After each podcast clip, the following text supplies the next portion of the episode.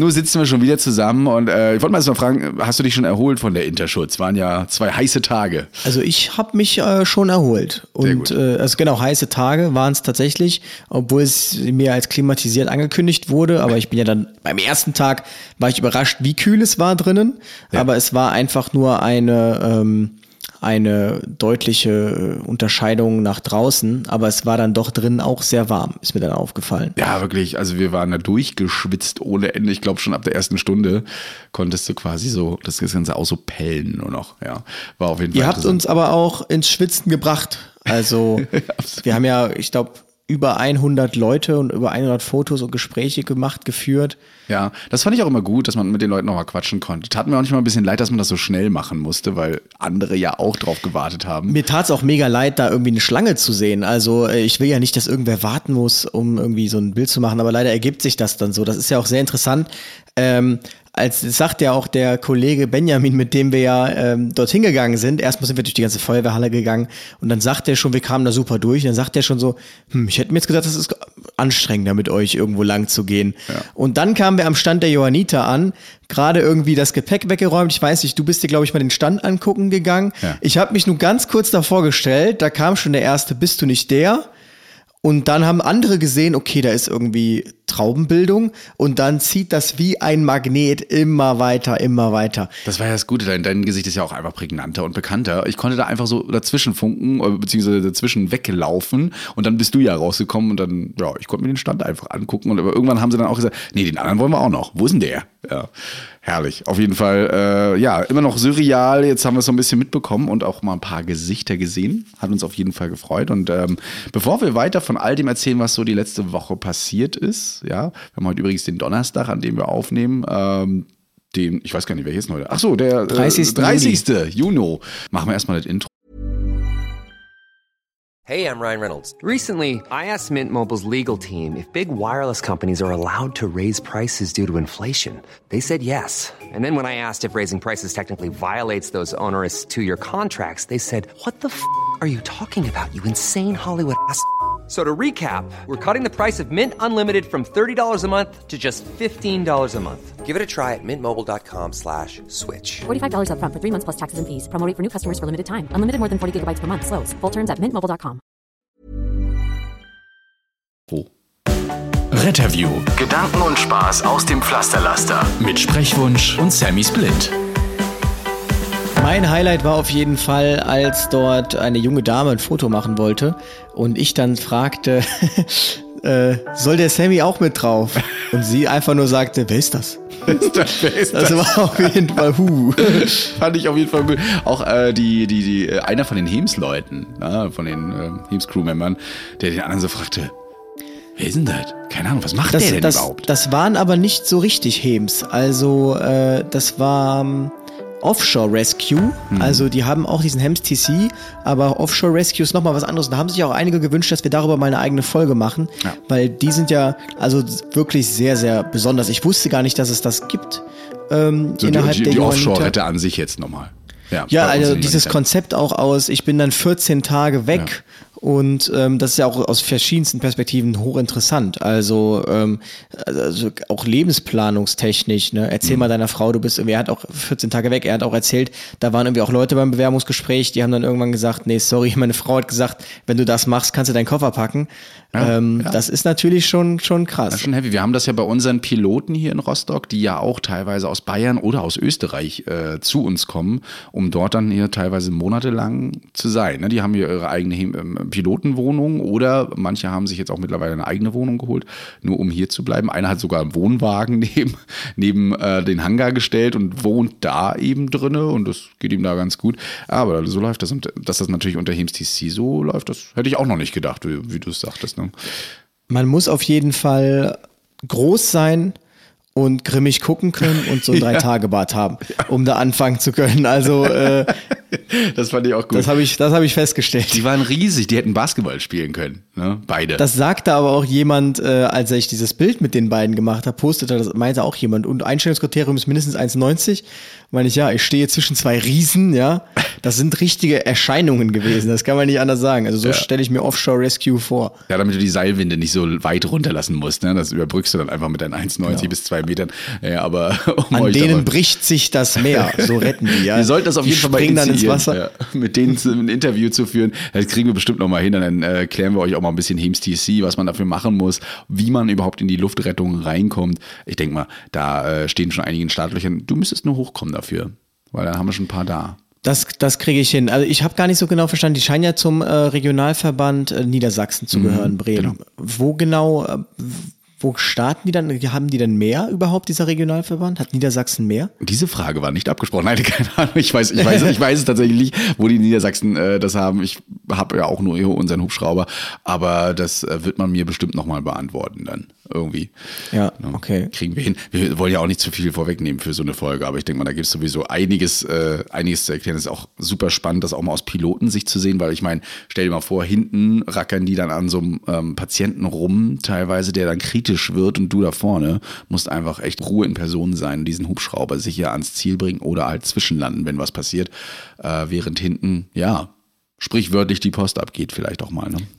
Vor allem ist es ja so, also du bist ja dann 14 Tage weg und da ist dann nichts mit, äh, mit, ich muss doch mal schnell irgendwie nach Hause oder die Katze ist gestorben. Das sagten die, das ging ein, zwei Mal über eine Notlösung irgendwie, dass die dann rausgeholt wurden, aber da ist dann 14 Tage geblockt, ist man dann weg. Ja, da ist man Das ist einfach, krass. einfach im Beruf. Das ist auch psychisch, glaube ich, eine Belastung erstmal zu wissen, du bist einfach, für, für, du bist auch nirgendwo. Es ist nicht mal so eben, ich gehe mal schnell da und dahin, du bist 14 Tage weg. Na, ich denke mal, es wird für, für gewisse Sachen wie familiäre Versterbe, also Sterbefälle oder sowas, wird es da schon mal eine Lösung geben, aber Ja, das passiert Fall. ja jetzt ja auch nicht jeden Tag. Ne? Genau, Gott glücklicherweise. Gott sei Dank. Aber die fand ich auf jeden Fall sehr eindrucksvoll. Ansonsten natürlich auch diesen, es war ja leider sehr wenig Rettungsdienst nur auf der Interschutz. Ja. Ich habe dann irgendwann tatsächlich noch gesehen, dass äh, WAS wohl tatsächlich da der E-Ambulance war, wobei ich ja von Elektro und Ambulance nach wie vor ja nichts halte. Das hat ja auch schon der Dr. Miller auch äh, konstatiert. Und ich habe jetzt auch vorhin die Nachricht gesehen, dass ähm, Mercedes oder Daimler jetzt einen LKW, einen Wasserstoff-LKW mit 1000 Kilometer Reichweite eine Tankfüllung auf den Markt gebracht hat. Und genau das ist das, was ich doch seit, seit Jahren schon sage. Wasserstoff braucht man genau dort, wo es Resilienz braucht, einfach weil man so schnell tanken Das kann. ist auch die Lösung. Deswegen, Dr. Miller sagte ja auch, es ist eine Übergangslösung mit den E-RTW und sie werden es ja testen, wie es läuft. Ähm, nicht nur RTWs, sondern auch Löschfahrzeuge waren ja da, elektrisch. Ne, bei, ähm, Und, und, und hier so ein Flugfeldlöschfahrzeug, also so ein Panther. Also wirklich, wirklich interessant. Ich habe mich gerne mal reingesetzt in so ein Ding. Einfach wie sich das anfühlt, in so einem fetten Teil da zu sitzen. Äh, Du hast ja quasi fast eine riesen Glasfront vorne und kannst das steuern. Ein bisschen Raumschiffmäßig sieht's ja aus. Ne? Von außen zumindest. Ist bestimmt von innen auch schon genial. Ähm, Rosenbauer hatte da einen Riesenstand und hat auch irgendwo einiges vorgestellt. Ähm, unter anderem, was ja auch interessant war in der letzten Folge, ist schon dieses UVC-Ding. Darüber hat Louis auch noch in einem Short berichtet, ja, wie das so funktioniert mit den Desinfektionen über UVC-Strahlung. Und ähm, ist auf jeden Fall eindrucksvoll. Auf jeden Fall ein interessanter Ansatz, den du hattest bezüglich, man könnte das ja jeden Tag machen. Ja, das ist, also das ist so das, Reduziert ich hatte mir da mehrere Studien angeschaut und ich glaube, also ich kann mir nicht vorstellen, dass du das wirklich durchkriegst, dass du es als Alternative machst zur ähm, Ja, nee, kompletten. Steri. Und ich habe es mir nämlich auch beim RKI ist das auch als nicht wirksam äh, betitelt, was jetzt Desinfektion von Geräten anbelangt. Man nutzt es teilweise, um zum Beispiel Flüssigkeiten zu desinfizieren, die wir laufen dann da so durch. Dafür scheint das sinnvoll. Und deshalb denke ich mir, man kann da sicherlich eine weitere Sicherheitsstufe schaffen, indem man einfach sagt, jeden Morgen zehn Minuten lang soll das einmal durchlaufen. Aber nach einer Desinfektion weiß ich nicht, ob das, weiß ich nicht. Was ich auf jeden Fall noch gesehen habe, ist auch, dass der Markt der erstens der Geräte, auch der, der ähm, Wiederbelebungsgeräte immer weiter wächst, auch der hydraulischen Tragen. Wir haben da einige Varianten gesehen, also wirklich so, ich nenne es jetzt mal Luxusvarianten, wo ein Patient teilweise schon auf der Trage sitzt und die Trage so klein gemacht werden kann, dass sie sogar in mit Patient in so kleine Aufzüge passt. Ja, und Das wäre natürlich cool, dass du äh, aus einem Stuhl eine Trage machst. das genau. wäre mal ein ganz Ja, so neues ähnlich- Konzept. so ähnlich faltest das, das, ja. zu einem Stuhl dann die Trage. Das hat schon, das hat schon Spaß gemacht. Dann hatte das auch so kleine Schnickschnack-Sachen wie eigenes Blaulicht an der Trage. Was vielleicht witzig ist bei Sanitätsdiensten, wenn man da irgendwo lang geht, aber es hat, man, man hat es nicht gesehen. Ich glaube, das war auch einfach nur ein Warnsignal, wenn, ähm, wenn man die Trage reinfahren möchte. Ähm, dann konnte man so ein Blaulicht damit anmachen. Eigene Taschenlampen vorne, so ein Scheinwerfer, das war ganz nett, wenn man doch mal durch die Dunkelheit fährt. Wo, wo will man denn überall hin mit dieser Trage? Ich hab keine Legt man sich Ahnung. da Ich drauf und dann keine einfach Ahnung. mal ins Offroad-Gelände. Ja.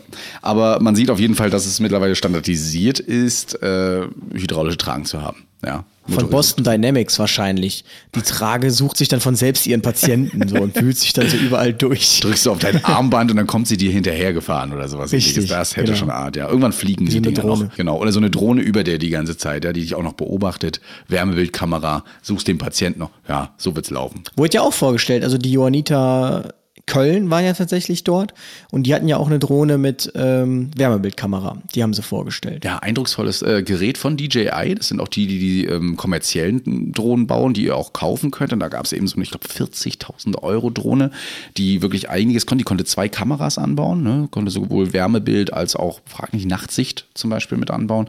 Und äh, bis zu 40 Minuten fliegen. Sehr, sehr eindrucksvoll, Riesenteil.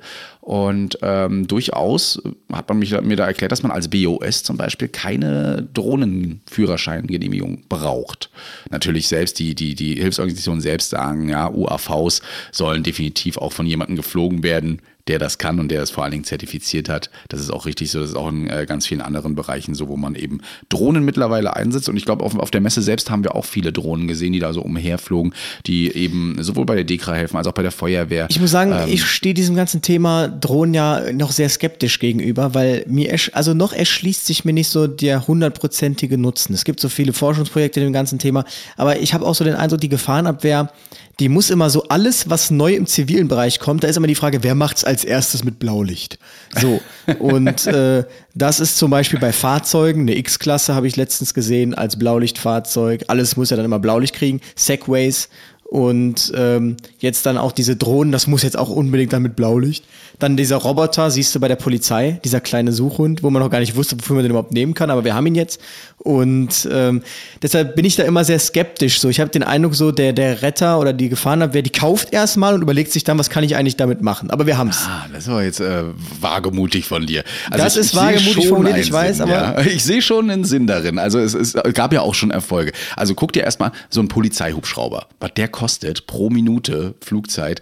Ähm, gut, der kann länger fliegen als eine Drohne, das kann man auch sagen, aber du hast äh, nicht die Wendigkeit und vor allen Dingen äh, muss der auch erstmal hinkommen, muss dann auch irgendwann wieder tanken. Äh, sehr kostenaufwendig ist eine Drohne günstiger. Ne? Ähm, Also ich muss jetzt sagen, so wie die, die Johanniter diese Drohne da hatten, so, so stelle ich mir halt auch eine Drohne vor, die einen Sinn erfüllt, Okay. weil das war ja nun mal ein Schiff. So, ich meine jetzt so diese Feuerwehren, die sich dann diese 200 Euro DJI holen. mir die denke, kosten dann auch nicht so viel, gucken. also es, die, die sind dann auch schon bei 4.000 ja, bis aber 5.000. äh, etwas übertrieben gesagt. Ich meine, man kann es natürlich nochmal ergänzend für die Erkundung einsetzen, aber die Feuerwehren machen da ja auch immer dann eine Wissenschaft draus. Mit, Hast du schon mal so eine äh, Drohne geflogen? Ja, klar. Ja? DJI 2 damals. Achso, die Mavic 2, ja. Das macht schon, Genau. das macht schon und vor allen Dingen, also jetzt mittlerweile ist glaube ich, Ja, man glaube ich bei drei oder ja vier. nicht- es macht Spaß, aber aber auch die Steuerung selbst. Und ich äh, habe ja so ein Ding auch mal gehabt früher. Du konntest es bis zu 3,5 Kilometer, habe ich es mal geschafft, konntest du mit Video fliegen auf Sicht, äh, auf, auf Videosicht. Und ähm, das finde ich schon eindrucksvoll, um halt mal einen Radius zu machen. Christian vom Stadtrat. Sind Sie schon mal so eine Drohne geflogen? Ja, es macht Spaß. Ah ja, okay, Gelder genehmigt. Klar, wenn es Spaß macht, äh, dann machen Sie da gern, kaufen Sie gern drei. Nein, ich finde es, ich es absolut sinnvoll für Personensuche und auch für die Retter, äh, zum Beispiel in Feuerlang. Wir haben jetzt immer wieder Waldbrände, wir kriegen es ja mit, äh, um auch Kolleginnen und Kollegen zu schützen und zu sagen, Mensch, da, ähm, da, da, da rollt quasi das Feuer an. Na, ähm, verzieht euch mal. Da braucht man natürlich auch eine gute Wärmebildkamera und nicht dann irgendwie so das Billigste vom Billigsten. Ja. Aber das, also wo, ich das interessant fände, man müsste halt dann schauen, dass man Prozesse entwickelt, die so ineinander greifen. Also ein Riesenthema ist bei der Feuerwehr immer Erkundung, Erkundung, Erkundung. So, und ähm, das ist natürlich interessant, wenn du jemanden hast, zum Beispiel der Führungsassistent vom ELW, dass der direkt in der Lage ist, diese Drohne zu starten, dass quasi mit dem Einsatzleiter, der die Front erkundigt, er schon nach hinten fliegen kann und da seine Erkundungsergebnisse teilen kann. Das wäre natürlich mega und da könnte man jetzt noch weiter denken, der Einsatzleiter dann währenddessen eine Google Lenses auf und sieht dann quasi das Drohnenbild, noch während er quasi erkundigt. Das wäre natürlich dann mega nice. Ja. Ähm, Ja, die Aber bis jetzt ist das ja DJI nur so, Goggles, die es da auch gibt. Genau, für- richtig. Ja, genau. nur so auf Anforderungen und noch etwas äh, komplizierter, aber eher im Bevölkerungsschutz. Wie funktioniert das? Aber diese Drohne, die wir da gesehen haben aus Köln, geht das auch schon mit diesen VR-Linsen? Also, dass du wirklich gucken kannst und mit Kopfdrehung finden. Hatte quasi. ich, hatte, ich nicht, hatte ich nicht den Eindruck, dass das geht. Ähm, das meinte ich auch nicht. Ich meinte quasi, dass du ähm, eine ganz normale diese Brille hast Mhm. und kannst normal deine Erkundung von vorne zum Ah, Beispiel machen und siehst aber währenddessen live als kleines Bildchen die Drohne, die von hinten fliegt quasi. Ja, da warten wir einfach mal ab, was äh, unsere Smartphone-Hersteller und alles kommt, noch. Da wird sowas Fall. kommen, definitiv. Wir hatten ja diese Google, ach, jetzt weiß ich, was du mit Google Lenses meinst. Das war ja diese, diese Brille, die leider gefloppt ist, ne? Äh, weil ich glaube, sie war einfach ihrer Zeit voraus. Also Es ähm, aber die kommt doch jetzt wieder oder macht Apple eine? Ja, Apple, eine von also beiden man, man munkelt bei Apple, dass da was kommen soll. Wir sind mal gespannt. Aber auf jeden Fall äh, hat äh, Köln schon erzählt, dass sie bei Bränden teilweise auch an Hochhäusern hoch äh, und runter geflogen sind und dort mit der Wärmebildkamera eben ausgemacht haben, ist ein Brandherd da, sind Glutnester da. Ich denke mal, da wird der ein oder andere Feuerwehrmann, Frau äh, schon noch sagen, auch so eine Drohne, die hat sich schon mal rentiert oder auch was geholfen. Wir hatten auch mal einen Hauseinsturz bei uns, wo Feuerwehrleute drin waren. Gott sei Dank ist nicht so viel passiert, aber das hätte man eventuell mit so einer Technik verhindern können, um halt einfach Glutnester an diesem Haus zu sehen. Ne?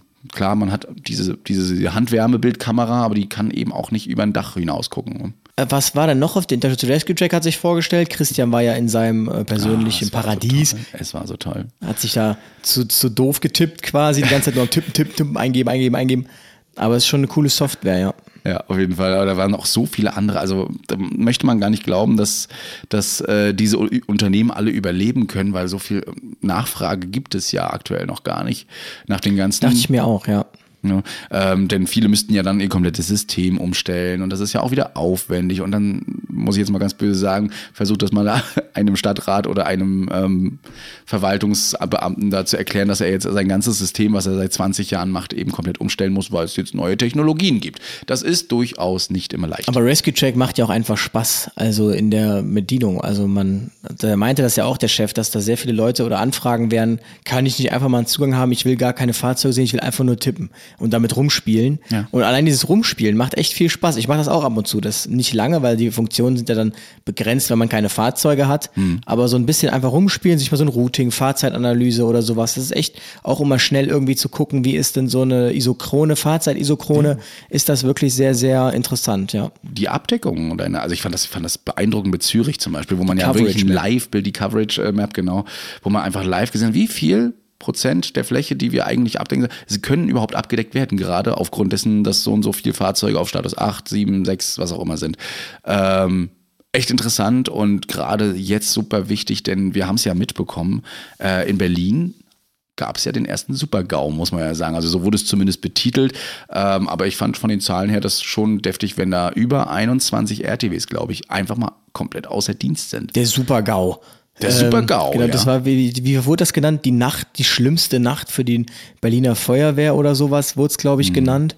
Ich weiß nicht mehr, ob Samstag auf Sonntag war oder Sonntag auf Montag, aber genau, da waren so viele Fahrzeuge außer ne? Dienst, Ja. dass 16 Stunden lang dieser Ausnahmezustand Rettungsdienst angehalten hat, wo eben äh, Löschfahrzeuge außer Dienst genommen werden mussten, um eben Fahrzeuge zu besetzen des Rettungsdienstes. Und es wohl zum ersten Mal auch so war, dass Notfälle gar nicht beschickt werden konnten oder extrem lange warten mussten. Ja, quasi Triage schon an der Leitstelle. Also Low-Code-Einsätze, die jetzt nicht so eine Bauchschmerzen oder ähnliches, die einfach nicht be bespielt werden konnten von einem Rettungswagen, die einfach nicht, nicht erreicht werden konnten. Und stellt euch mal vor, das würde fast jeden Tag sein. Das heißt, das ist quasi jetzt schon eine Lotterie, wenn du bei der 112 anrufst äh, und die sagen, ja, wir haben, das ist schön, aber sie müssen halt auch ein, zwei Stunden warten. Dann könnte vielleicht jemand vorbeikommen. Könnte vielleicht. Und das kann durchaus passieren. Und ähm, das zeigt doch erstens, äh, wenn zu viel ausfällt und einfach überall gespart wird am Personal, äh, wohin das führen kann und wohin das schnell führen kann. Und zweitens, wenn man eben zu allem einen Rettungswagen schickt, sind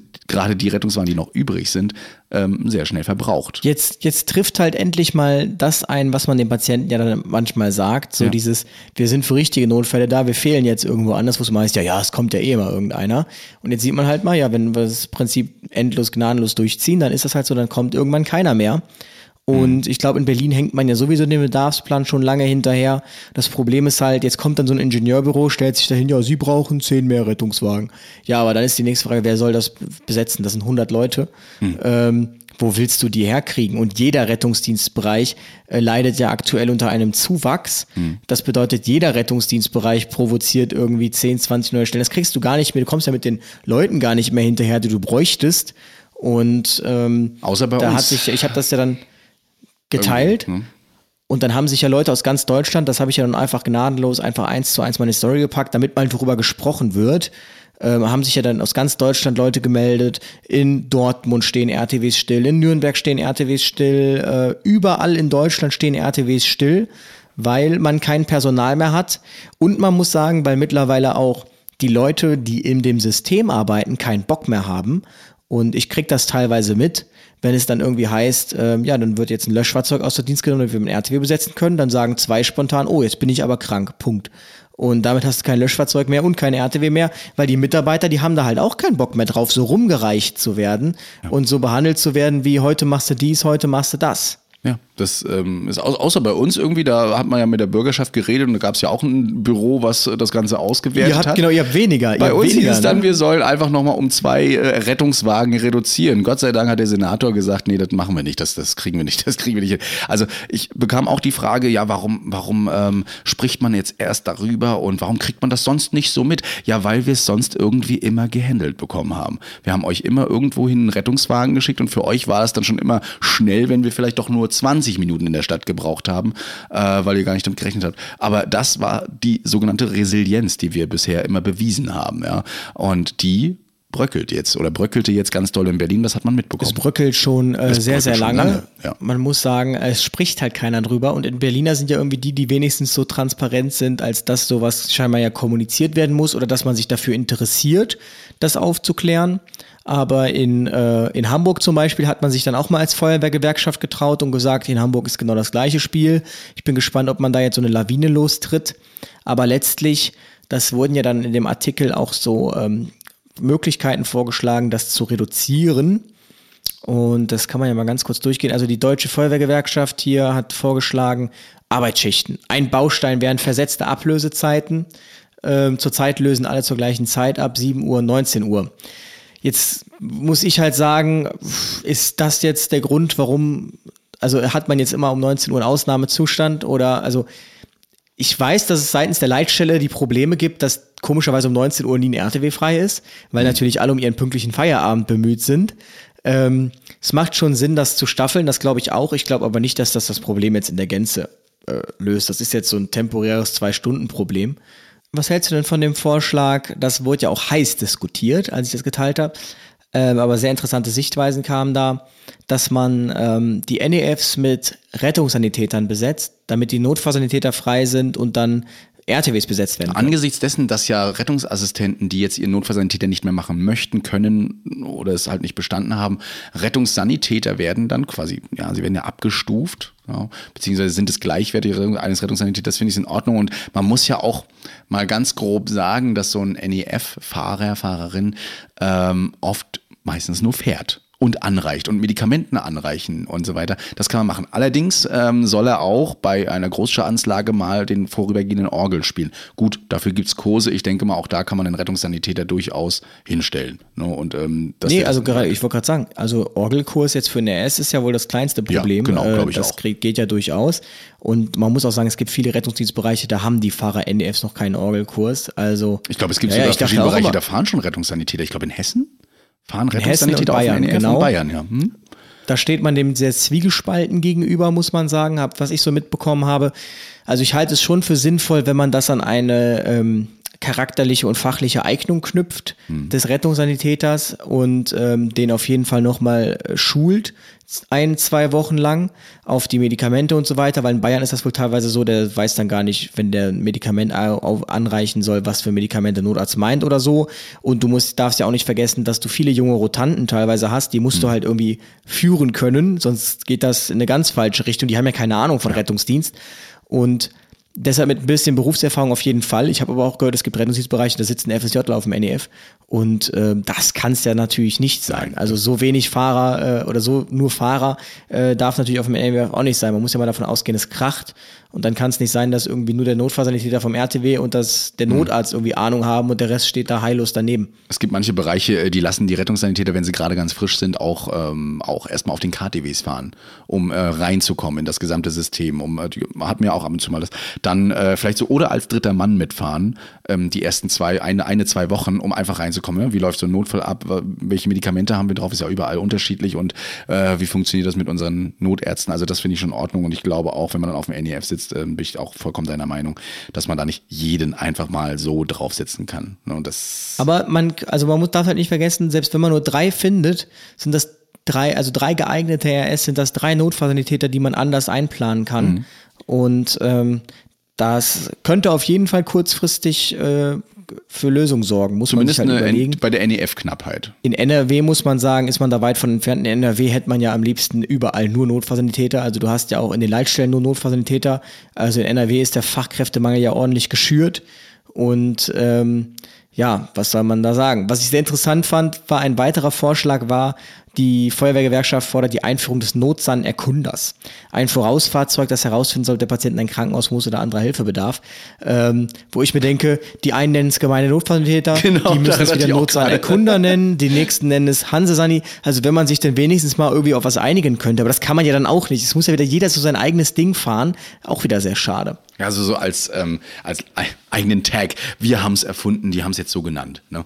Ähm, genau. Und äh, da haben wir ja schon ausführlich drüber gesprochen, was das teilweise bedeuten kann, wenn man das äh, immer bei jedem Einsatz einsetzen kann, nämlich Verzögerung. Gerade bei den Not Notfällen, die tatsächlich schnell ins Krankenhaus müssen. Was ich interessant fand, die Gewerkschaft der Polizei, die hat sich da auch zu geäußert, die scheint da auch irgendwelche Aktien drin zu haben. Die sagten, äh, die hätten als Vorschlag die Änderung, der Änderung des Rettungsdienstgesetzes. Bislang würde als Hauptverantwortlicher der ärztliche Leiter der Feuerwehr haften, wenn kein RTW geschickt würde und sich vermeintlich harmlose Bauchschmerzen als eine schwerwiegende Krankheit herausstellen.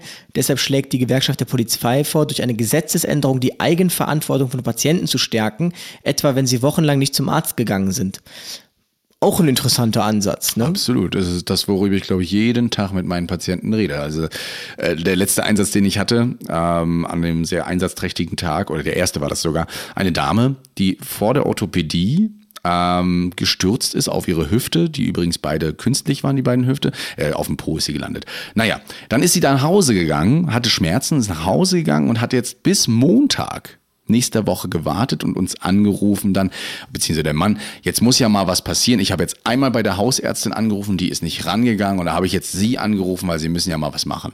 Ne? Also muss man vorstellen, erstmal, nur weil sie sich Sorgen um die Hüftgelenke machen, sind die nicht wieder rein zum Orthopäden, sondern erstmal nach Hause und wir warten das erstmal ab und dann ruft man einmal einen Hausarzt. Und dann, da, da stehst du nur da fragend und sagst so, also haben sie sich selbst gerade zugehört. Habe ich natürlich nicht so gesagt, aber man denkt sich das.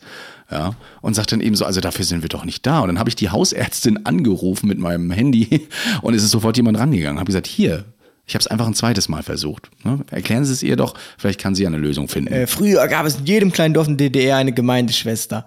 Äh, wurde auch wieder vorgeschlagen oder auch der Gemeindenotfalltäter aus Oldenburg. Ähm, sehr interessant. Ich bin mal gespannt. Mein Vorschlag ist ja einfach, das Taxi kostenlos zu gestalten in die Notaufnahme. Den Leuten zu sagen, wollen Sie in ein Krankenhaus? Und wenn die sagen, ja, alles klar, dann schicken wir Ihnen jetzt ein Taxi, rufen Sie sich das selbst. Wenn Sie damit ins Krankenhaus fahren, ist das kostenlos. Da habe ich ja schon mal mit meiner Krankenkasse kommuniziert und da hieß es ja, das lässt sich nur schwer auflösen, denn laut Sozialgesetzbuch ist das ja gar keine Kassenleistung, wo ich mir denke, gut, das ist doch jetzt auch nicht schwer, das irgendwie als Kassenleistung dann letztlich im Sozialgesetzbuch fünf irgendwie zu, zu einzupflegen, aber sich dann so immer so querzustellen, so das ist alles nicht möglich. So, man kann sich ja mal darum kümmern, dass es möglich wird. Ja, eben, es ist, es ist nicht möglich und vor allen Dingen, liebe Krankenkassen, rechnet doch mal die Kosten durch, was ein Taxi kostet und was ein Rettungswagen kostet. Ich glaube, wir sind bei 700, 800 Euro mittlerweile für einen Rettungswagen. Ja, also so ein Taxi, weiß ich jetzt, je nachdem, wo man wohnt, aber da zahlst du vielleicht maximal 10, 20 Euro. Und ähm, das sollte möglich sein. Genau, das sind äh, 8, 80 RTWs. So, ja. wenn du jetzt mal von 10 Euro ausgehst, sind 80 RTWs. Das bedeutet, wenn nur zwei anrufen, hast du dir hier direkt ordentlich Kosten gespart. Äh, also nur zweimal im Taxi fahren. Jetzt kommen natürlich dann direkt die Notaufnahmen, die sagen, ja, jetzt macht man es den Leuten ja aber dann noch einfacher, in die Notaufnahme zu fahren. Ähm, Sie kommen doch so oder so in die Notaufnahme, ob es jetzt mit dem Rettungswagen oder dem Taxi ist oder jemand fährt sie dahin. Cooler Vorschlag übrigens, den ähm, auf der Podiumsdiskussion auf der Interschutz gemacht wurde. So, wie wäre es einfach, wenn wir alle KV-Ärzte abschaffen, das Ganze in die Notaufnahme verlagern oder dort eben noch eine weitere Station aufmachen, die sich eben um sowas kümmert und den äh, Rettungsdienst dann damit aufstocken kann, weil die kümmern sich ja sowieso mittlerweile um so viele Hausarztsachen. Interessanter Ansatz, könnte man noch mal drüber diskutieren irgendwann. Ich fand diese Podiumsdiskussion auch sehr interessant, also insbesondere was der Gordon Herringshausen ähm, da erzählt hat, wobei man sagen muss, der ist, glaube ich, ein bisschen zu futuristisch ähm, in seiner Denkweise diesbezüglich, aber ich fand, der hatte sehr, sehr gute Ansätze. Ähm, der hat ja gesagt, im Prinzip ist ja der Notfallsanitäter als Berufsbild jetzt schon gar nicht mehr gar nicht mehr zeitgemäß, weil das, womit der Notfallsanitäter äh, konfrontiert wird in der Praxis, das ist gar nicht mehr seine Aufgabe und wohin er hin entwickelt wird durch Gemeinde der Notfallsanitäter. Man muss sich jetzt einfach mal fragen, okay, geben wir es jetzt einfach auf. Also die Hausärzte werden nicht mehr. Jetzt müssen wir uns halt was anderes überlegen. Und es gibt in Deutschland den Bedarf des Bürgers, 24-7 alles abklären zu können. So, der möchte, wenn er auch drei Wochen nicht zum Arzt gegangen ist, dann möchte er, dass irgendwas kommt und ihn irgendwo hinbringt, wo es abgeklärt werden kann, weil er jetzt dieses Bedürfnis hat, auch um drei Uhr morgens. Also bin ich der Meinung, müsste man halt, das hat ja auch dann der, glaube ich, der Herringshausen vorgeschlagen, dass man solche Notfallzentren implementiert, angegliedert an die Notaufnahme, die so ein Polikliniken haben, so ein bisschen was machen können auch, aber keine Notaufnahme sind. Und das fördert natürlich die Zufriedenheit, weil die Leute, die in so einem Notfallzentrum arbeiten, die wissen, okay, hier kommt eh nur äh, Husten, Schnupfen, Heiserkeit und die Notaufnahme ähm, kann auch einen Patienten dann sagen, gehen Sie eine Straße weiter hier, da ist das Notfallzentrum, das ist was dafür, wir sind nicht zuständig, wir sind in Notaufnahme und so könnte man das ein bisschen entzerren. Also da bin ich auch absoluter Fan von. Man muss diesem so anders wird man der Lage nicht mehr her. So. Äh, angesichts dessen auch, was äh, viele Patienten uns immer sagen, sie sind auch mal unzufrieden mit einem Hausarzt, Hausärztin, möchten gerne wechseln, können das gar nicht. Oder mehr. haben gar keinen, Haben genau. gar keine. Ne? Wer von euch da draußen hat schon einen richtigen Hausarzt? Wer war das letzte Mal bei seinem Hast Arzt? du einen? Ich habe einen, tatsächlich, ja. Ich habe hier in, ich habe, glaube ich, habe es schon mal erzählt, ich habe hier in Köln nur einen bekommen, weil ich gesagt habe, ich habe hier vier, fünf Hausärzte angerufen, alle, wir sind voll, wir sind voll, wir sind voll. Da habe ich gesagt, also guten Tag, ich wollte nur sagen, ich bin Rettungsdienstler, ich bin jung, ich habe also eine hohe, ähm, eine hohe Compliance, ich werde nicht häufig kommen, ich habe keine chronischen Krankheiten, Ja. ich belästige sie maximal einmal im Jahr, kann nicht bei Ihnen Patient sein. Und dann wurde ein Auge zugedrückt, naja, okay, Das muss man sich ausnahmsweise, aber das ist schon krass, ne? Ja, also du musst echt betteln darum, Wie bei dass einer du Versicherung. Arzt bekommst. Ja, das ist, das ist, das ist unvorstellbar. Ich werde auch garantiert keinen Schaden haben. Ja, ja genau. Nehmen Sie mich auf. ich ich werde nicht dafür sorgen, dass Sie Arbeit bekommen. Ich kann mir das gar nicht vorstellen. Aber ja, es ist so. Also ich habe das auch schon öfter gehabt. Als ich meinen Hausarzt dann gewechselt habe und zudem, ich bin auch nur zudem, weil ich durch den Rettungsdienst den kennengelernt habe und ich dachte, der ist ganz tüffig. Äh, Und da hat sie da vorne auch erstmal gesagt, naja, das kriegen wir nicht hin. Er kam aber gerade raus, hatte mich erkannt und gesagt, den machen wir, den nehmen wir. Also auch nur Glückssache. Echt schade. Ja, könnt ihr uns ja auch mal schreiben, wie ihr das so findet. KV-Ärzte weg, das Ganze dann doch lieber in Kliniken oder Zentren äh, verbringen oder nicht. Äh, ihr könnt euch dafür kurz Zeit nehmen, denn wir machen eine kurze Pause für ein bisschen Werbung. Wenn Werbung kommt, dann ähm, hört ihr uns erst so in 30, 40 Sekunden, ansonsten geht's gleich weiter. Many of us have those stubborn pounds that seem impossible to lose, no matter how good we eat or how hard we work out. My solution is PlushCare. PlushCare is a leading telehealth provider with doctors who are there for you day and night to partner with you in your weight loss journey. They can prescribe FDA-approved weight loss medications like Wagovi and Zepbound for those who qualify. Plus, they accept most insurance plans. To get started, visit plushcare.com slash weight loss. That's plushcare.com slash weight loss. Auch ein sehr interessanter äh, Vorschlag. Es gab wohl mal eine Zeit, 2016, da war der Vertrag der Krankenkassen mit der Berliner Feuerwehr ausgelaufen und nicht verlängert worden, versehentlich. Und dieser Vertrag hat geregelt, dass die Berliner Feuerwehr direkt mit den Kassen abrechnet. Weil es ein paar Wochen keine Regelung gab, bekam ein Mensch in Not, der die Feuerwehr rief, die Rechnung vom Rettungswageneinsatz von der Abrechnungsstelle der Feuerwehr direkt nach Hause geschickt. Er musste die Rechnung bezahlen, sie bei seiner Krankenkasse einreichen und bekam das Geld von der Kasse erstattet. Wie durch ein Wunder ging während dieser Zeit die, äh, die Einsätze um ca. 50 Prozent zurück, weil sich die Leute das doppelt überlegt haben. Also ähm, erstmal, das klingt jetzt nach so einer Anekdote, ob das jetzt wirklich ähm, auch statistisch belegbar ist. Ich meine, wenn das während im Sommer war, kann es auch sein, dass die Einsätze einfach zurückgegangen sind wegen Sommerferien.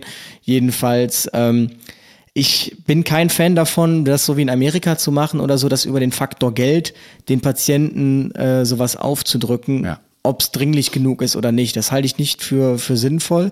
Man muss sich da einfach andere Möglichkeiten dann letztlich überlegen. Etwas, was unsere Kollegen auch gerne mal sagen. Mensch, die müssten eigentlich für jeden Rettungseinsatz erstmal so 20 bis 50 Euro zahlen und dann kriegen sie das nachher zurück, wenn es wirklich ein Notfall war.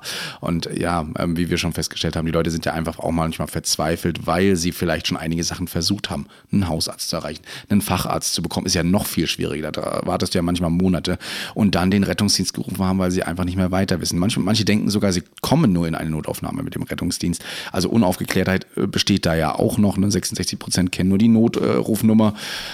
Ah, alles, alles sehr, sehr schwierig. Und ich frage mich wirklich, das habe ich auch schon in die Sto- Story geschrieben, was muss noch passieren, bis irgendwas auch mal geändert wird? An der Personalnot, an dem ganzen überhaupt Apparat Rettungsdienst bezüglich dieser Einsatzknappheit müssen wir erst warten, bis ein Mensch dadurch stirbt, weil wir keine Rettungswagen mehr zur Verfügung haben, weil wir keine Leute mehr haben.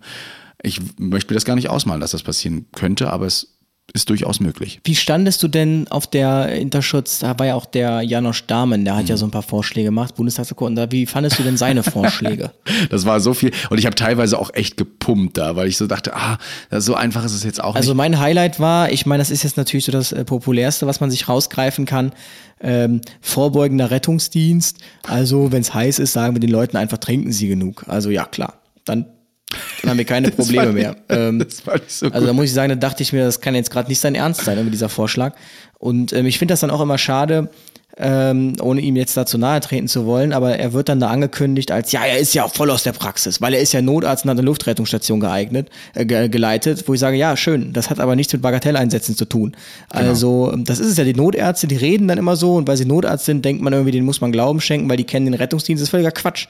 Das, was auf dem RTW abgeht, das kriegt zu 80 Prozent ein NEF gar nicht mit. Ja. So, und auf dem NEF kriege ich schon mal so eine sehr vorgefilterte, ähm, eine sehr vorgefilterte Einsatzauswahl. Sowieso, sie werden zwar und auch ab und, eigentlich zu- ab und zu mal zu Bagatellen gleich mitgerufen, weil es sich ja, ne, weil, weil der, der Code einfach dafür da ist, eine Brustschmerz und sowas.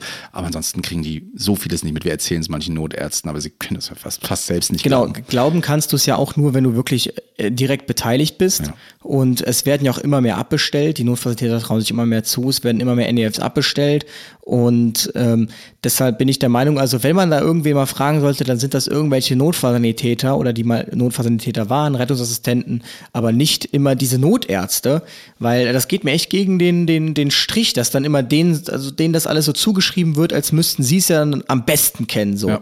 Obwohl sie ja auch nur einen ganz geringen Teil der Einsätze überhaupt mitmachen und das dann in den meisten Fällen schon äh, es dann natürlich auch irgendwie ums, ums Eingemachte geht bei diesen Einsätzen. Also wenn ich Notarzt wäre, könnte ich irgendwie auch denken, okay, ich hätte es mir krasser vorgestellt, aber unberechtigt sind die Einsätze ja nicht.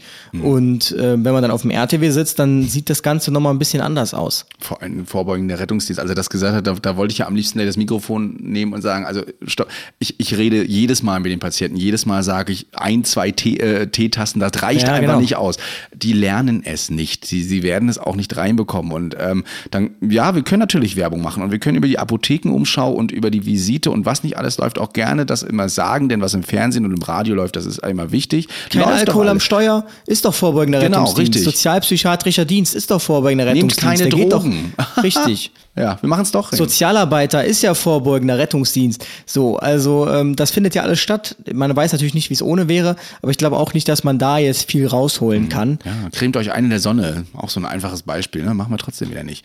Ja, weil wir denken, ja, so lange sind wir da ja nicht. Und so warm ist es ja auch nicht. Ist ja schön kühl hier an der Ostsee zum Beispiel. Ne? Da weht der Wind und dann ja, haben wir doch einen Sonnenbrand oder Hautkrebs irgendwann.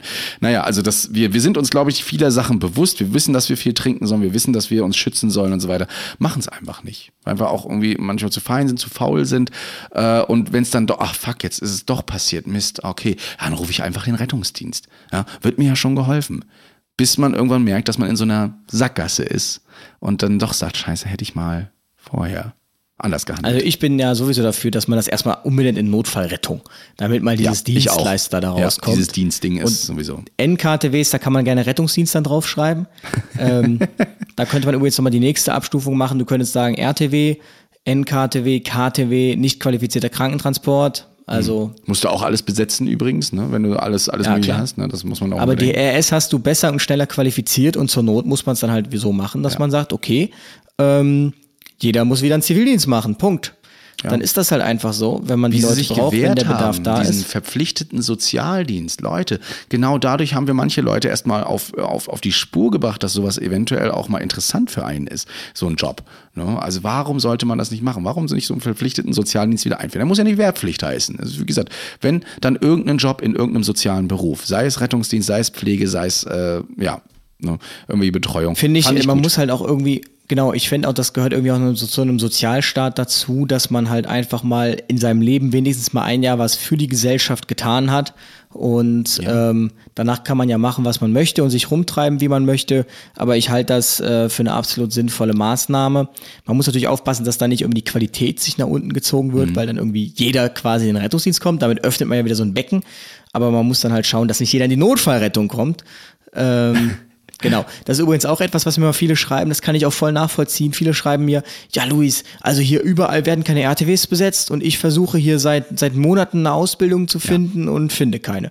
Ja, kann ich euch auch nicht erklären, wie das eigentlich alles zusammengeht. Äh, Ich glaube, die schreiben uns bin immer beiden das Gleiche, ne? falls einer mal nicht antwortet. ich ich glaube es auch. Aber ja. auf jeden Fall. Ich wurde ja. auch letztens begrüßt mit Hi Marcel. auch schön. Ja, äh, auch ein, eine Sache, die mich, die mich absolut triggert. Du kommst ja auch nur in einen Ausbildungsplatz rein, wenn du ein Unternehmen hast, das dich danach quasi übernimmt. Weil das Unternehmen muss das ja unter anderem mitbezahlen. Ich glaube, zusammen mit den Krankenkassen. Ich glaube, die Krankenkassen äh, bezahlen es komplett. Ja, aber man kommt halt nur rein, wenn man dann auch ein Unternehmen hat, wo man nachher dann arbeitet. Und ja, wenn du dann natürlich in, sagen wir mal jetzt in Rostock, wo jetzt nicht so viele Ausbildungsplätze sind, leider, ähm, dann, äh, dann stehst du da. Möchtest das machen, kannst du es nicht machen. Ja, müsstest dann wahrscheinlich 40, 50, 60 Kilometer jeden Tag reisen, um vielleicht ein Unternehmen zu finden, wo sie sagen, ja, wir bilden Rettungssanitä äh, Notfallsanitäter aus und bezahlen das auch. Man kann es also nicht einfach mal so machen. Man kann auch nicht sagen, Mensch, ich bin, ich bin reich, ich äh, habe das Geld, ich mache das einfach mal so. Geht nicht. Und ich habe ja auch jedem schon äh, oft genug gesagt, wenn ihr wirklich in den Rettungsdienst wollt und es tut euch so schwer damit, macht doch erstmal dieses soziale Jahr, dann seid ihr in diesem Betrieb drin, dann wisst ihr, wie es läuft und dann ist das auch deutlich leichter, diese Ausbildung zur Notsand zu machen oder zu finden, Hm. weil natürlich nehmen die Arbeitgeber lieber Leute, die sie kennen, ob das jetzt richtig oder falsch ist, kann man drüber diskutieren, aber Es, ja. ist, es ist schwierig. Also wie gesagt, wir haben so viele Baustellen mittlerweile, die uns, die uns triggern. Und ich hoffe einfach nicht, dass es mal bei uns im Kreis ist. Wir merken es ja auch viel, darf ich nicht aus dem Nähkästchen plaudern hier. Aber es ist bei uns genauso, ne, dass ähm, Rettungswagen mal ausfallen, dass nicht mehr besetzt werden kann irgendwo. Es gibt Tage, da ist das einfach so, dass Crews auch teilweise auf andere Spezialrettungswagen au- ausweichen müssen, weil es keine anderen Personalien gibt, die den besetzen können. Schwerlast-RTW, Kinder-, Baby-NRW, den wir da auch bei uns haben, den Storchenwagen oder sowas. Ähm, das wird durch normale Rettungswagen Den besetzt. Storchenwagen. Ja, so hat man es früher genannt. Jetzt mittlerweile ist der Baby NRW. Ähm, fanden wir mal ganz süß mit dem Storchenwagen. Ja, und dann da fällt ein RTW aus für. Ne? Ähm, weil die dann eben unterwegs sind, weil teilweise Leute auch nach äh, in andere Orte gefahren sind, die 80, 90 Kilometer weg sind. Ich habe jetzt aus mehreren Städten mit Berufsfeuerwehr gehört, dass das jetzt so versucht wird zu kompensieren, dass man ähm, freiwillige Feuerwehren quasi zur Wachbesetzung zieht, damit man das hauptamtliche Personal auf den RTW kriegt. Also Genau. ähm, Stadtschutz. und das hauptamtliche ich, ne? Personal hat da natürlich auch keine Lust drauf irgendwie und dann hat man wieder Krankmeldung, Krankmeldung, Krankmeldung. Also ich bin gespannt, ob und wie das aufgelöst wird, ob man glaubt, dass das nur eine Phase ist. Ich glaube es nicht. Ich glaube auch insbesondere seit Corona meldet man sich irgendwie lieber einmal zu viel krank als zu wenig. Also irgendwie hat das ja auch erst seit Corona richtig an Fahrt aufgenommen alles, ähm, weil vor Corona habe ich das noch so gar nicht so extrem wahrgenommen. Ähm, aber es sind ja nicht irgendwie mehr RTWs geworden, groß. Und trotzdem habe ich den Eindruck, also gefühlt jeden Tag bekommt man irgendwo mit, dass irgendwo irgendwas drunter und drüber geht. Naja, man muss auch bedenken, dass wir seit Corona erst so, so öffentlich unterwegs sind, dass uns die Leute das alles schreiben. Vielleicht läuft es ja schon weitaus Das, eher. das, ne? Ich meine jetzt so, ich persönlich das mitbekommen, so jetzt im eigenen äh, Betrieb, in Anführungsstrichen. Hm. Ähm, hatte ich das vor Corona jetzt noch nicht so in dem Maße eigentlich. Ja. Ja, das ist, das ist auch äh, auf jeden Fall schlimm. Dann hast du ja auch noch Kollegen, die dann teilweise wochenlang ausfallen, weil sie dann auch mittlerweile Rückenprobleme haben, weil die Ausstattung auch nicht da ist. Auch da muss viel gemacht werden. Ja, ich, warum, warum machen wir so einen Interschutz, wenn wir das dann trotzdem nicht aufrüsten? Ja, Ja, genau. Interschutz zeigt nur wieder, was alles möglich ist. ja genau, dann gehst du sich, heulen wow, nach Hause und sagst so, Richtig. wir haben es sowieso nicht. Also auch das äh, frustriert tatsächlich Kollegen und Kollegen und es ist, stimmt ja, du hattest es ja mal letztens gesagt, oder letztens schon, schon vor einer Weile her, zehn Jahre ne, im Rettungsdienst. Aber ich hatte das, ich hatte das in einem Instagram-Post mal gesagt. Ich sagte ja, ja, Corona, Corona. Und äh, wie soll das denn werden, wenn Corona vorbei ist? Dann äh, genießen die Leute ihr Leben, dann ist hier äh, fünf Wochen am Stück Karneval. Also ich bin von fünf Wochen ausgegangen, Ausnahmezustand, aber ähm, es nimmt, es wird ja immer mehr. Ich habe genau gefühlt, im Durchschnitt wird es jeden Tag ein halber Einsatz mehr. Also Ja. es nimmt ja immer mehr an Fahrt auf. Also letztens ähm, war hier irgendein Festival, nur das mal so als Größenordnung, hier war ein Festival und ähm, dann habe ich die Einsatznummer äh, musste ich nach erkundigen, habe dann eine Leitstelle angerufen und die gesagt, kannst du mir mal die Einsatznummer hier geben, so und so. Und dann sagt der, welche Adresse, ja, das und das. Sagt er, zehn Einsätze, was war denn da los? So einfach mal ein Festival, das äh, zehn Stunden dauert, zehn Einsätze provoziert. Da kann man sich ja mal vorstellen. Einfach zehn RTWs fahren dahin. Ähm, wegen äh, ich habe zu viel getrunken, äh, ich habe dies, äh, ich habe das. Da würde der eine oder andere sagen, ja, dafür gibt es ja Sanitätsdienste, die da vor Ort sind. Aber Leute, was ist denn während Corona passiert? Wir hatten kaum noch Sanitätsdienste. Was machen Ehrenamtliche, wenn ihr Verein ähm, keine Treffen mehr macht, organisiert, es langweilig wird? Ja, sie treten aus oder sind nicht mehr da. Äh, so haben auch vielleicht einen neuen Job, wodurch sie dann eventuell äh, den Sanitätsdienst nicht mehr wahrnehmen können, ehrenamtlich aktiv sein können. Und dann muss es kompensiert werden, wieder durch den Rettungsdienst. Also ein Rattenschwanz, der sich da durchzieht. Und äh, auch wir hatten jetzt ganz, ganz viele Konzerte, wo teilweise auch Sanitätsdienste ja, fehlte, beziehungsweise nicht fehlte, aber unterbesetzt war. Ne, ein Konzert hat man zum Beispiel vergessen, den Sanitätsdienst zu bestellen in, in, in der Halle und äh, dann waren da erstmal fünf RTWs vor der Tür. Das erzählt, ja. Habe ich schon mal erzählt, glaube ich. Ne? Also das ähm, Habe ich auch schon mal ähnlicher, ähnlicherweise erlebt. ja, müssen, das, das, das muss man alles wieder aufbauen jetzt, weil diese Strukturen haben halt gelitten. Ne? Die Ehrenamtlichen, die wollten eigentlich weitermachen, konnten aber nicht, weil es gab Und dann muss man sagen, dann gibt es, ich weiß nicht, ob es das in Rostock gibt, aber hier gibt es zunehmend private Sanitätsdienste, die an Unseriosität aus meiner Sicht kaum zu überbieten sind, weil die rufen halt auch einfach dann für alles an. Also die, sobald denen jemand sagt, äh, die weiß nicht, ob die das mögen, irgendwie auch dann Drama zu machen oder so, aber da stehst du dann mit dem RT wirklich zehnmal am Stück, ja, wo man sich fragt, Leute, die ist hier geh- und stehfähig, die hat so viel getrunken. Wo genau ist der Grund, dass wir jetzt hier gerade stehen? So. Fragst den Patienten, wollen sie ins Krankenhaus? Nein, dann geh weg. So. Also dafür ist man dann mit dem RTW hingefahren. Also diese privaten Sanitätsdienste, da muss man sowieso sehr vorsichtig sein. Ja, Ausschreibungen Ähm, und so weiter. Das ist auch schon passiert bei uns. Zum Beispiel der interne Kliniktransport der Uniklinik ist auch an ein privates Unternehmen gegangen. Sind ganz coole Leute, die da mit dabei sind und so weiter. Aber da hat, äh, die sind aus dem Ruhrgebiet hier zu uns hochgekommen. Ja, ich glaube, ich weiß sogar dann, welche Firma das ist. Ja, genau. Na, also hier bei uns äh, und, und machen das eben und übernehmen dann mittlerweile da auch einige andere Aufgaben. Ähm, Finde ich auf jeden Fall sehr interessant. Ich hoffe, dass dieser Alarmschlag jetzt in Berlin vielleicht ein Zeichen war, auch in der Politik, denn ich glaube, an denen hängt es, ich glaube es nicht, an denen hängt es einfach, hier etwas zu unternehmen. Da muss man noch mal, es muss, es ist das Problem, es passiert noch zu wenig. Also Ja. wenn die Bagatellen warten, das ist ja nicht mal ein Problem, ja? Ja. Das müsste eigentlich passieren, dass das Ausnahmezustand ist und dann kollabiert im Bundestag ein Abgeordneter und dann braucht der RTW eine Stunde. Dann wird's interessant. Bagatellen warten ja nicht. Es wird ja überall hingeschickt und immer mit Sonderrechte und immer muss da ganz schnell jetzt ein Rettungswagen hin, obwohl das schon seit Stunden ist. Und das wird auch am Telefon oft gesagt. Und äh, den Leitstellendisponenten bleibt aber nichts anderes übrig, als ja, ich schicke da jetzt jemanden vorbei, weil ich kann das nicht ganz einschätzen. Die Leute teilweise sind ja auch wirklich überfordert, schon einfachste Fragen zu beantworten. Und dann heißt es, okay, bevor jetzt was Schlimmeres ist, schicke ich einen Rettungswagen hin. Und so läuft Das das, ist seit auf Jahren. jeden Fall ähm, krass, ja. Ich bin äh, tatsächlich, um diese Geschichte mal vielleicht aus der letzten Folge auch oder vorletzten Folge fortzuführen, Thema äh, psychotischer äh, Angehöriger, Schrägstrich Bekannter. ja, war auch ein bisschen schwierig. Ich habe jetzt einfach, ich habe jetzt kein Internet. Also ich hatte mich gewundert, ich bin hier zur Interschutz gefahren, hatte irgendwie so ein paar Internetprobleme, dachte mir, ja gut, Telekom. Und ähm, dann komme ich zurück, kein Internet. Ich dachte mir, okay, rufe ich da mal an, habe geguckt nach Störung, irgendwie war eine Störung, aber wohl in Bonn. Ähm, dann, dann rief ich bei der Telekom an, sagte, ja, so und so, ähm, sagte, können Sie sich autorisieren? Meine ich, äh, ja, nee, ja gut, bei der Störung kann man ja erstmal gucken. Sagte, oh ja, aber das ist was, da muss ich, da, das darf ich Ihnen leider nicht sagen, aber äh, da soll sich die Person mal hier melden, bitte. Dann ich hier rumgekramt, habe dann tatsächlich noch irgendwo eine Kundennummer gefunden und äh, konnte mich dann autorisieren. Und ja, nee, der Anschluss, der wurde gekündigt zum äh, 22.07. und bis dahin auch gesperrt. Dachte ich mir ja super. Ähm, dann habe ich der Person mal eine Mail geschrieben, sagte, hör mal, ähm, mein Anschluss äh, funktioniert irgendwie nicht, so ganz harmlos, weißt du da was von? Und dann bekam ich nicht als Antwort, sondern komplett eine neue Mail. Hello, Luis, ich wollte nur sagen, ähm, dass ich den Anschluss gekündigt habe. Gut, danke für diese so Information. können. Yay, cool, danke, dass du das gemacht Ja, hast. gut, danke, dass du es wenig, das, danke, dass du Bescheid sagst, alles klar. So, wow, ist ja nicht so, als wäre ich irgendwie aufs Internet angewiesen. Also Twitch hat sich jetzt erledigt bis zum 22.07. Ähm, Ich habe dann direkt bei der Telekom angerufen, gesagt, hört mal, ich hätte gerne einen Folgevertrag. Das können die natürlich dann erst am 22.07. machen, weil bis dahin ist der Anschluss ja noch gesperrt. Und ähm, jetzt habe ich hier übergangsweise so eine 60 Gigabyte Box. Ich habe mir jetzt auf deinen Zuraten äh, bei Vodafone so ein unbegrenztes Datenvolumen gebucht. Habe jetzt so einen Young-Tarif und so diesen Giga-Dingens für zwei Jahre jetzt echt günstig, muss ich sagen, unbegrenzt Datenvolumen am Handy.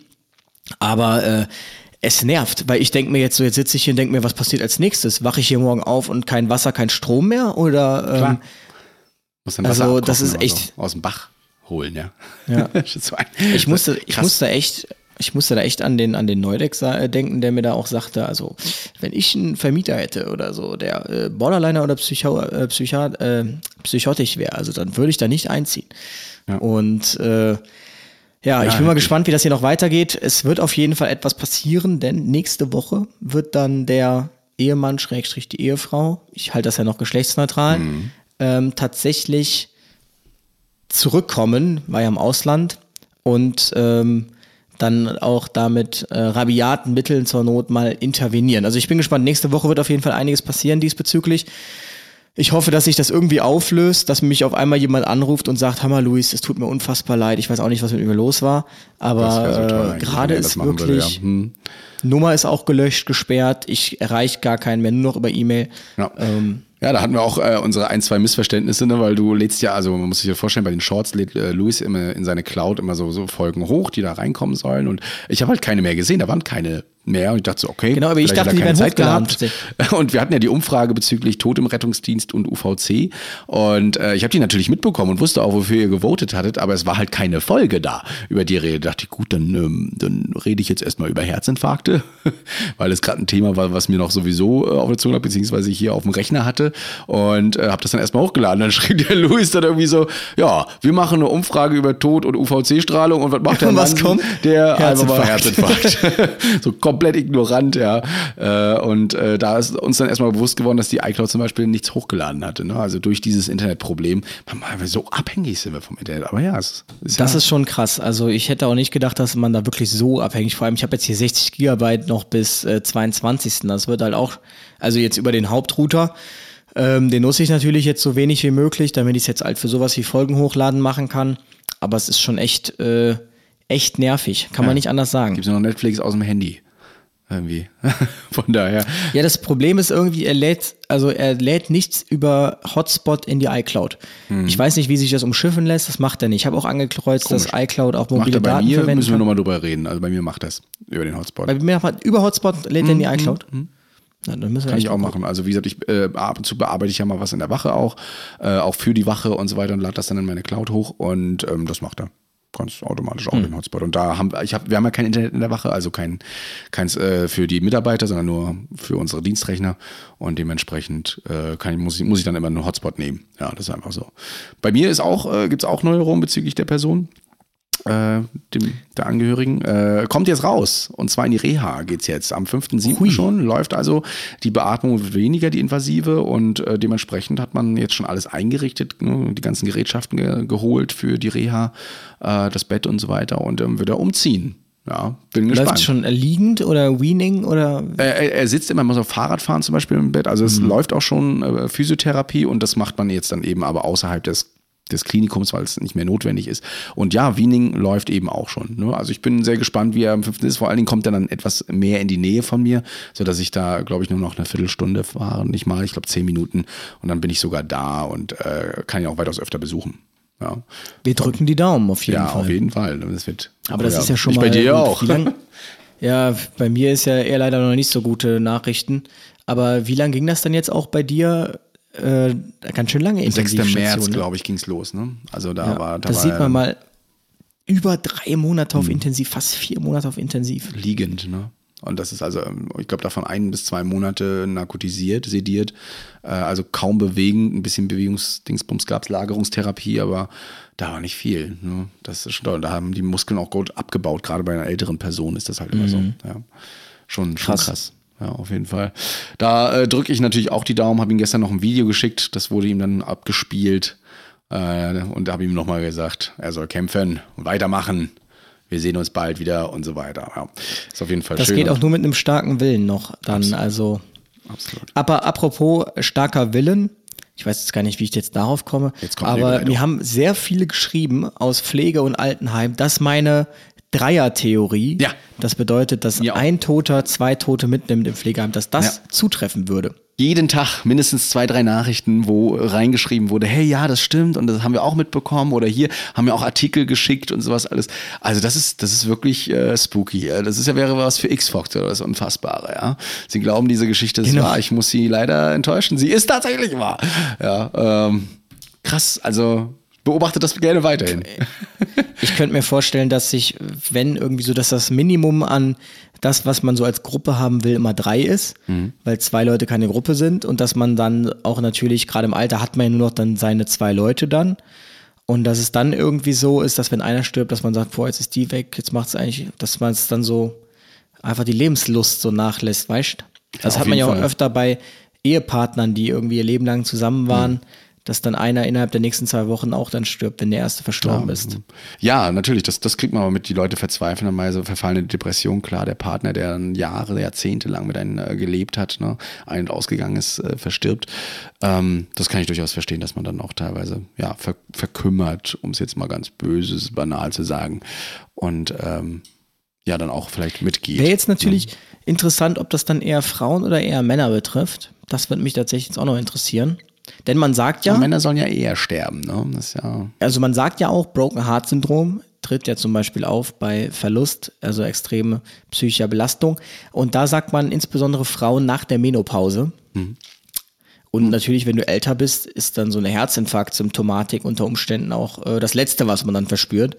Ja, Insofern.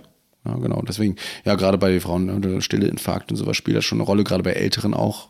Ne, könnt ihr mal den Short hören äh, über Herzinfarkt. Da habe ich auch ganz kurz mal gequatscht, äh, warum das bei Älteren auch immer schwieriger ist, einen Herzinfarkt festzustellen, weil die das eben kaum merken und gewisse Morbiditäten auch dafür sorgen, dass das eben. Da wurde ich übrigens gefragt, ob du da auch auf die geschlechterspezifischen Symptome Natürlich eingegangen bist. ja, habe ich auch gesagt. Und wenn ihr das nochmal in aller Breite hören wollt, haben wir auch eine extra Folge über Gendermedizin gemacht. Auf jeden. Also, ihr habt noch viel zu hören, wenn ihr es noch nicht gehört habt. Wenn ihr jetzt gerade hier erst bei der Folge 66 eingestiegen seid, ähm, dann müsst ihr noch mal ein bisschen zurückhören. Es gibt für alles äh, mittlerweile. da. Was übrigens vorgeschlagen wurde, ähm, auch auf unserer Liste, Altenpflege mal mit reinzunehmen oder Allgemeinpflege. Ja, können wir mal auch mal ein Interview machen. Also, wir haben noch so, So ein viel vor mit euch. Perspektivwechsel quasi. Absolut, ne? Wir haben ja Dass die mal Altenpflege. so richtig über uns ablassen Wir haben können. hier die Wasserwacht, die hier gerne auch mal quatschen wollen. Also wenn du hier oben bist, weiß ich noch nicht. Äh, nimm dir schon mal zwei Wochen Zeit. ja, äh, auf jeden Fall die und, und viele, viele andere, die noch äh, auch mal erzählen wollen. Da werden wir auf jeden Fall, auf jeden Fall mal mit reingehen. Ja, der Redebedarf ist auf jeden Fall groß. Ne? Ich bin gespannt, sind wir, sind wir eigentlich auf der Florian-Messe? Das werde ich jetzt schon gefragt. Sind wir da? Weiß ich nicht. Wann, wann ist die? Ich, ich weiß gar nicht, wann die ist. Na, da müssen wir nochmal nachgucken gleich. Ne? Also das werden wir auf jeden Fall nochmal klären. Das machen wir auf jeden Fall hier nach dem Podcast, ähm, weil wir sind ja jetzt auch mittlerweile schon wieder bei ungefähr 58 Minuten. Ja. Wir wollen euch ja natürlich auch bei der Sommerzeit jetzt nicht zu lange am Radio lassen oder so oder wo auch immer ihr uns Und hört. alle Hundespaziergänger, nein, redet jetzt bitte noch weiter, redet Mach weiter. bitte weiter, ist gerade so schön, ich muss noch drei Runden laufen. Ähm, ja, aber das werden wir auf jeden Fall nochmal klären und ähm, beim nächsten Mal werden wir dann schauen, ob wir schon wissen, ob wir auf die Florian-Messe kommen. Genau, aber erstmal sind wir ja in Wien. Ja, eben, und da freue ich mich schon tierisch drauf. Ähm, eine ganze Woche erstmal in Wien, so ein bisschen dann mal nachgucken, wie das so läuft. Wir fahren ja. nach West-Wien. Nicht ohne mein Team. Äh, nee, wird auf jeden Fall schön. Äh, könnt ihr uns, aber wir sagen euch nochmal Bescheid, äh, was ihr so für Fragen habt, zum Beispiel, die wir die Wiener Rettung auch mal stellen sollten. Wir haben schon einige Fragen. Ja, Übrigens schrieben mir auch viele aus Wien, dass es dort die gleichen Probleme gibt. Also es lassen sich wohl die deutschen Probleme eins zu eins auf Österreich ummünzen. na toll, und ich dachte, ich komme mal jetzt in das gelobte Land, ja, ähm, mit den Geiserschmarrn. Ja, ich bin, ich bin gespannt, wie gelobt das Land da ist. Ich bin gespannt. Ja, ich auch. Deswegen. Wir sind mal, also wie gesagt, wir halten euch auf den Laufenden. Ähm, vor allen Dingen, wenn, wir, wenn ihr dann seht, dass wir mal so neue Kleidung tragen, Berufskleidung, dann wisst ihr auf jeden Fall, dass wir angekommen sind. Ja, Die Berufsrettung. Berufsrettung. Ja. Und der, der, der Pöbel, der wird da weggerettet, weil wir in Da essen wir erstmal richtiges Wiener Schnitzel vom Kalb. Ja, das wird auf jeden Fall Spaß machen. Was, äh, du, du gehst ja noch in Urlaub, ne? Da machen wir die Ich gehe noch in Sommerpause Urlaub. noch. Das ist auch. Wenn die Flughäfen das mitmachen, das ist ja aktuell auch so eine Sache für sich. Ne? Ich bin auf unsere Wien-Reise gespannt. Meinst du, wir kommen da einfach so weg oder Wie? Wieder weg nach Deutschland? Äh, ja einfach weg nach, also vom Köln-Bonner Flughafen hört man ja gar nichts noch so diesbezüglich. Ja, deswegen, also Weil doch der Physiopath meinte, er hätte jetzt zwei Stunden gewartet. Wir haben ja noch ein paar Wochen Zeit. Da haben die sich hoffentlich Ja, ein bisschen hoffe- eingepegelt. Ne? Ja, ich hoffe es, ich hoffe es. Genau, ich glaube am 24. bin ich bei dir. Also da übernachten wir kurz einmal und dann fahren wir gleich früh am Morgen weg. Yes. Fliegen. Fliegen weg. Gut, ich würde sagen, wir quatschen nur noch dummes Zeug. Ich wollte Ähm, gerade- ich, Es ist an der Zeit, Um äh, Kopf einen und Punkt Kragen zu setzen. hier. Ja. Richtig. Und ähm, ja, ich bedanke mich oder wir bedanken uns, dass ihr heute wieder zugehört habt. Haben uns sehr gefreut, euch alle mal persönlich kennenzulernen. Ich bin gespannt, wem wir gerade das Einschlafen etwas erleichtern. Oder Vielen Dank auch für das Lob, dass wir unsere Gefühle an euch ausschütten durften aus der letzten Folge. Da wurden wir auch des Öfteren Ja. belobt, dass wir mal unsere Gefühlswelt gezeigt haben. Wir hören uns in einer Woche wieder. Ja, beziehungsweise in den Shorts. Ne? Da seid ihr auch immer dabei. In den Am Shorts Montag wieder. Na, da hört ihr uns jeden Tag aufs Ohr Richtig. wieder. Ne? Genau. In Also, diesem Sinne, macht es gut, macht es besser und ja, ich würde sagen, bis zum nächsten Mal. passt auf euch auf. Bis denn. Ciao. Ciao, ciao. Retterview Gedanken und Spaß aus dem Pflasterlaster. Mit Sprechwunsch und Sammy Splint.